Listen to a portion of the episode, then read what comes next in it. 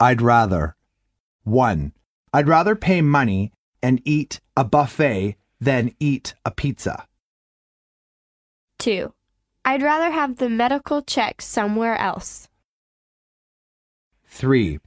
I'd rather put an ad in the school newspaper. 4.